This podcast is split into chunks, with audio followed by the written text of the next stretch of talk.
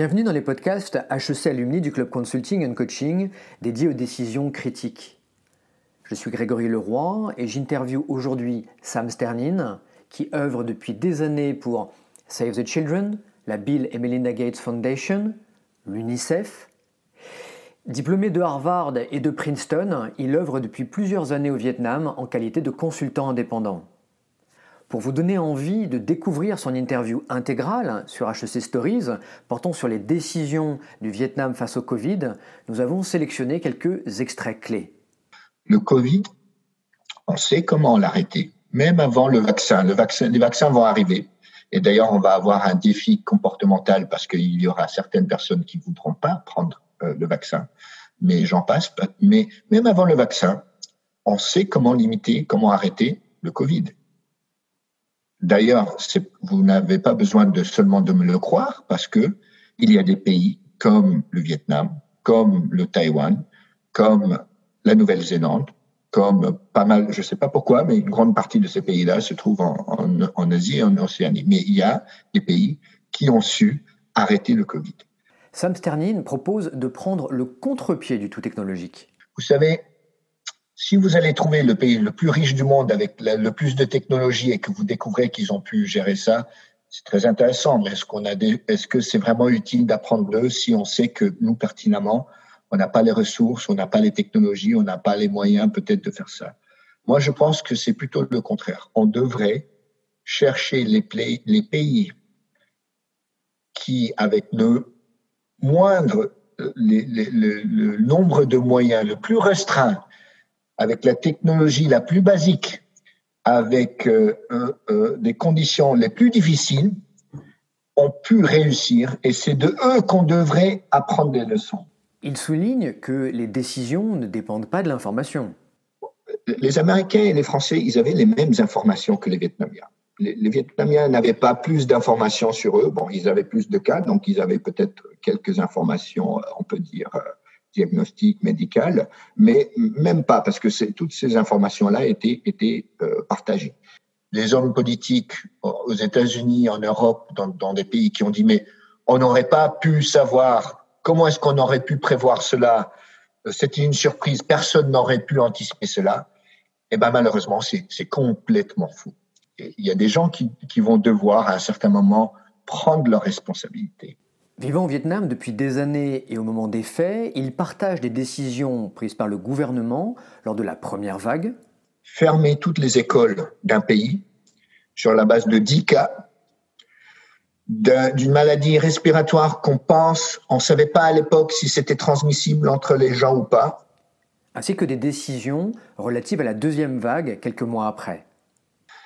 Mais je, je, je contraste ça aux pays occidentaux où vous avez des milliers, des milliers, des milliers de cas chaque jour et on refuse de prendre des mesures vraiment élémentaires, alors qu'au Vietnam, avec 10 cas, ils ont dit, hop, troisième ville de la... On ferme, on arrête, on teste, on isole, on fait le suivi, on identifie les contacts, on les met en quarantaine, on les teste, et grâce à ça, ils ont pu voilà, finir avec leur deuxième vague. Alors, on ne sait pas, peut-être il y aura une troisième vague, c'est pas exclu, mais au moins, aujourd'hui, on est le 20 novembre 2020. Aujourd'hui, il n'y a pas de cas de transmission euh, euh, interne au Vietnam.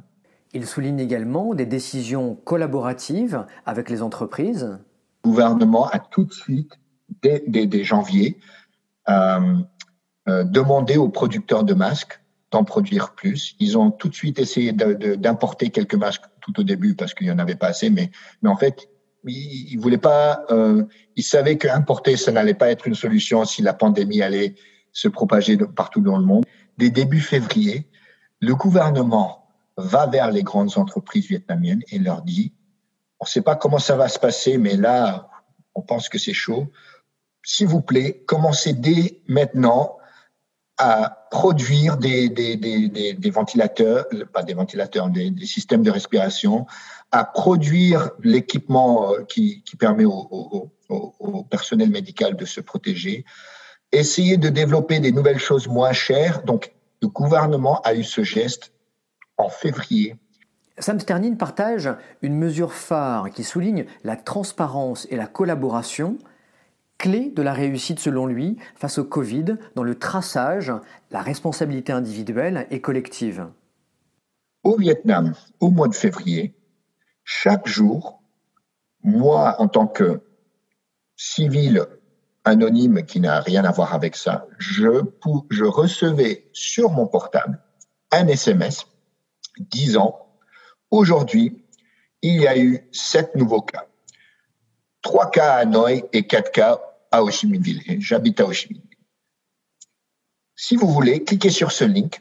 Vous allez aller à une page web et sur cette page web, on va vous dire, on vous dit pas le nom de la personne parce que si vous voulez garder un peu le, respect de l'anonymité, mais on vous disait, c'était un homme ou une femme de tel âge, voici où la personne habite, euh, et voici tous les lieux qu'il a visités, qu'il ou elle a visités pendant les deux dernières semaines. Selon lui, le fait que tous les acteurs, gouvernements, entreprises, populations, portent les décisions est lié à une confiance réciproque. Et la vaste majorité du peuple vietnamien, au moins en matière de santé publique, a confiance que le gouvernement euh, essaye de les protéger, essaye de promouvoir la santé. C'était euh, moins strict qu'en France. Il n'y avait pas, par exemple, euh, interdiction de sortir entre telle heure et telle heure. Et il n'y avait pas de contrôle. Euh, on ne demandait pas aux gens euh, pourquoi vous sortez, est-ce que vous avez une attestation, est-ce que vous pouvez nous prouver que, en fait, euh, pour un pays communiste totalitaire et tout ça, il faisait plus confiance aux gens que peut-être on, on l'a fait euh, en France. Si vous pensez que votre stratégie principale pour que les gens prennent des mesures pour se protéger et pour protéger des autres, c'est d'imposer des amendes, c'est d'utiliser la force de l'État pour obliger les gens à le faire, ça peut peut-être marcher dans une certaine mesure. Il y aura certaines personnes qui vont le suivre. Mais pour moi, au point de vue de, des, des sciences comportementales et ce n'est pas comme ça que vous allez motiver des gens à suivre des choses difficiles et à de faire des sacrifices pendant une longue période. C'est pas comme ça. Les gens sont restés chez eux parce qu'ils savaient que s'ils faisaient ça pendant quatre semaines, ils avaient confiance que le gouvernement avait en place un système que quand l'économie allait se réouvrir, ils allaient pu rapidement gérer les peu de cas qui restaient et éventuellement éliminer euh, la maladie. Euh, donc, on voit que ça vaut la peine de s'isoler, de rester chez soi, parce qu'on a, on croit que le gouvernement a une stratégie fiable pour après, quand on réouvre, pour gérer la situation. Parce que sinon, on souffre et puis on réouvre et puis on a le même problème, on a encore le virus et donc c'est comme si ça ne servait à rien, on avait fait tous ces sacrifices pour rien. Ça, c'est pas quelque chose qui peut motiver les gens. Nous espérons que ces extraits vous donnent envie d'écouter l'intégralité de l'interview de Sam Sternin disponible sur HEC Stories.